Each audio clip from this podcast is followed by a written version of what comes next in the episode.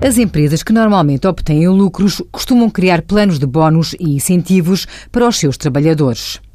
Uma das formas desses planos são os pagamentos através de participação nos lucros dos empregados, as designadas gratificações de balanço. Esses valores a pagar aos trabalhadores devem constar em proposta a elaborar no relatório de gestão para a aplicação dos lucros obtidos pela empresa, que deve ser aprovada pelos sócios. As gratificações de balanço são consideradas como rendimentos de trabalho dependente, categoria A de IRS, para os trabalhadores beneficiários, incluindo gerentes detentores de partes de capital da empresa. Esses rendimentos ficam sujeitos à retenção na fonte no momento do pagamento, devendo ser adicionados aos restantes rendimentos obtidos pelo trabalhador para determinar a respectiva taxa.